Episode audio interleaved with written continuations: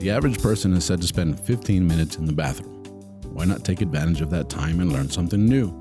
Presenting the 15 minute podcast on weird facts, crazy details, and funny particulars that you'll be able to enjoy while you're taking a sh. Well, on your free time. Welcome to The Shit with Sam Butler. Welcome to another episode of The Shit Podcast. Thank you for joining me. This is episode 201. Actually, it's episode 101 in English, but a total of 201 episodes on this podcast. This is The Shit Podcast. Thank you guys for joining me. Thank you for all the support. We look forward to many more episodes. Um, and it all depends on you.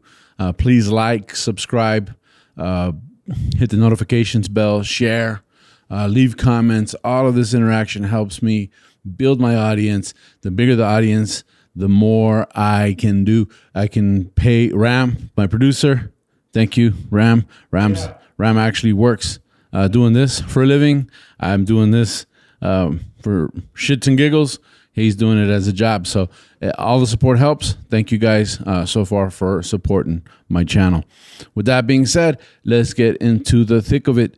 I want to talk about something that's local to us here.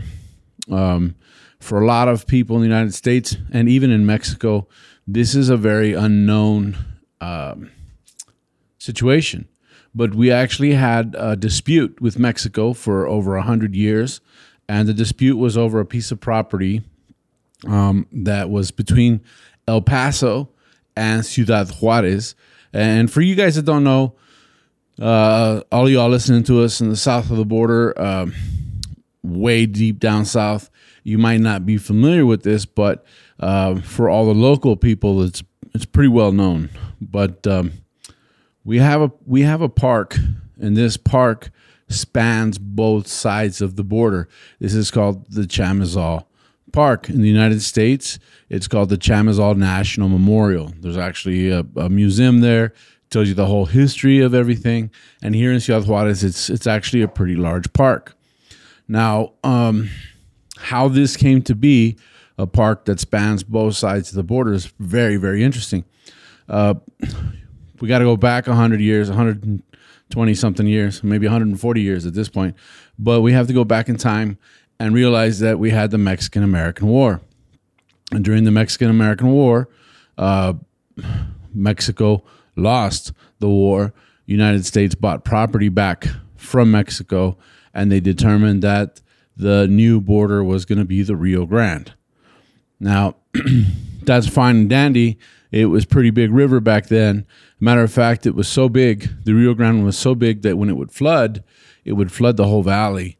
Um, the original Fort Bliss was down by the riverbed because obviously, if you're going to set up a fort, you want to have access to fresh water. So, uh, the first Fort Bliss uh, fort was right on the river banks. It was Hart's Mill, and they were camped there. But then every year it would flood, and they would wash out their fort. So they actually had to move the base away from the river quite a distance to keep it from flooding, and then it continued to flood so it finally was moved to its current location, which is on top of La Noria Mesa, which is a plateau in El Paso, and that's where it's been since then.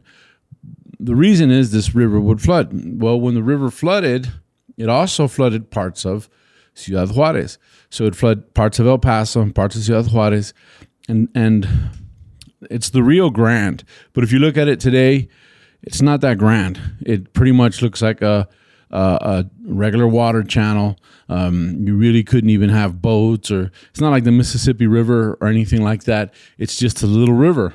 Uh, as a matter of fact, I think it, it's like 165 feet wide. You know, that's and that's uh, there's parts of the river here uh, in New Mexico, which is adjacent to El Paso, where you could actually walk across the river, uh, maybe up to your knees, and you're fine. Now, that being the case, the river would flood and then it would change course. When it did that, it changed the boundary. Since the river was the boundary, it would it would change with the river. To the United States advantage, it always seemed to change south. So for a while there, in about the 1860s. It was prior to the 1860s, but it was in the 1860s when they made when Mexico actually tried diplomatically to solve the situation, and they went ahead and filed a formal complaint with the U.S. government because the river would flood, change course, and it would eat up about 600 acres or so. I think it's it's a little bit more than that, like 700 and something acres. The river changed course. That land now is part of the United States. Well, Mexico wasn't happy about it. Of course, uh, Americans were happy about it, but Mexico filed a formal complaint. Nothing really got resolved. Um, what happened um, was was a pretty interesting thing.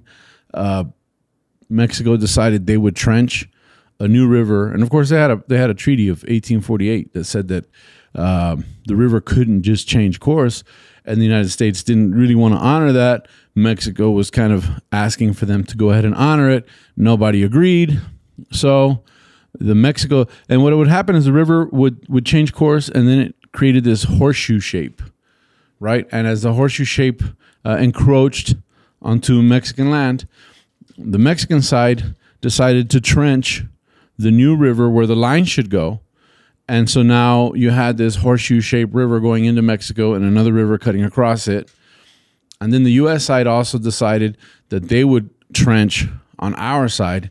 And one that, what ended up happening is Mexico ended up trenching on one side and uh, the United States trenched on the other, which created a small island. This island was known as the Cordova Island. This land belonged to Mexico, but was in the Northern Territory.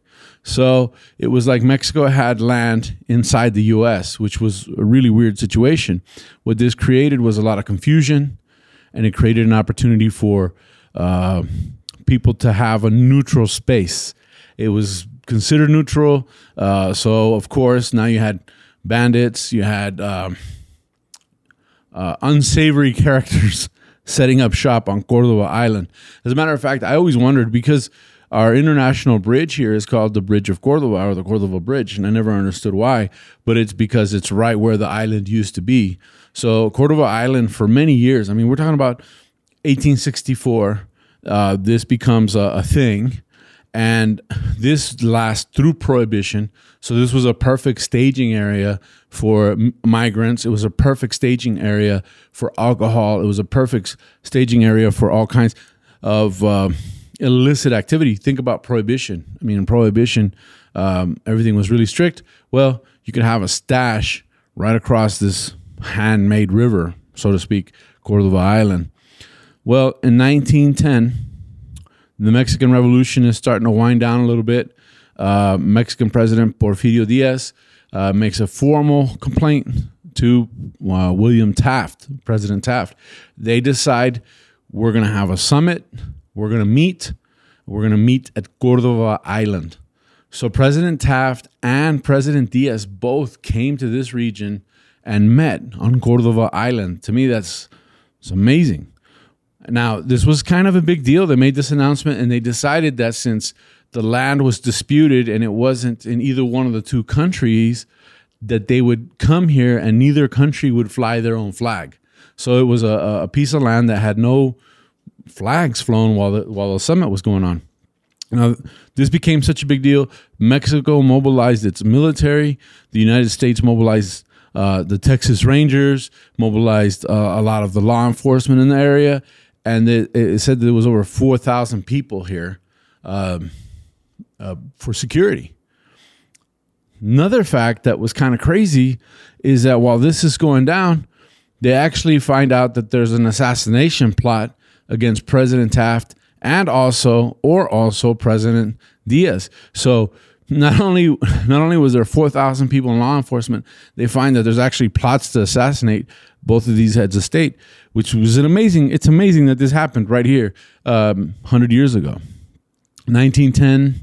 Um, 1909, I guess the summit was on October 16th, 1909.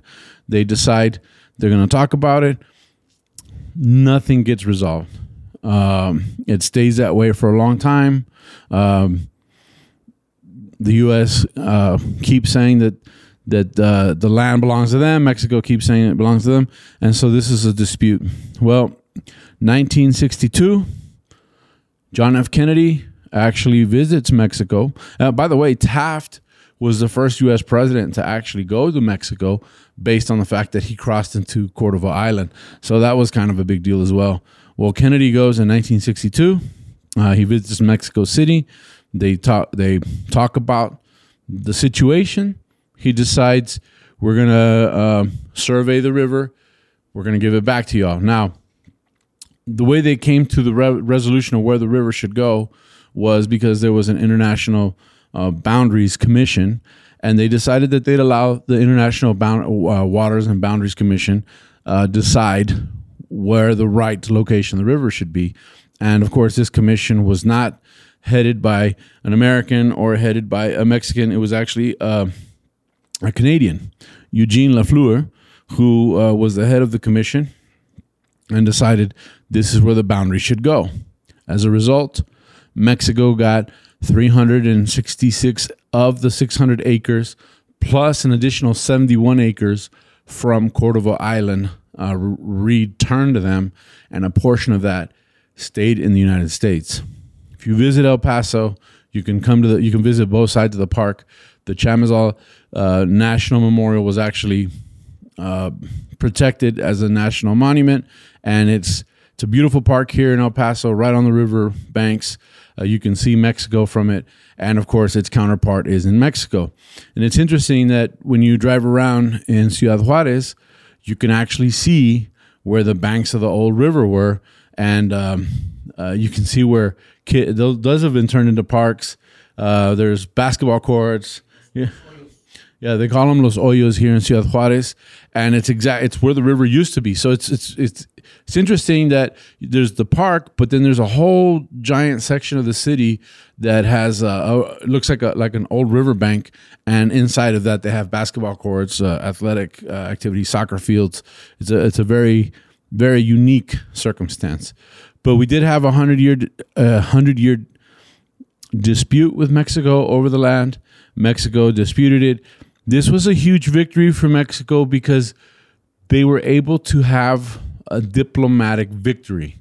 They, this was a victory that they didn't have to go to war to win. They did it diplomatically. It took them 100 years, which goes to show how bureaucracy works in Mexico. but it was a it was a diplomatic resolution. Well, John F. Kennedy uh, gets assassinated in 1963.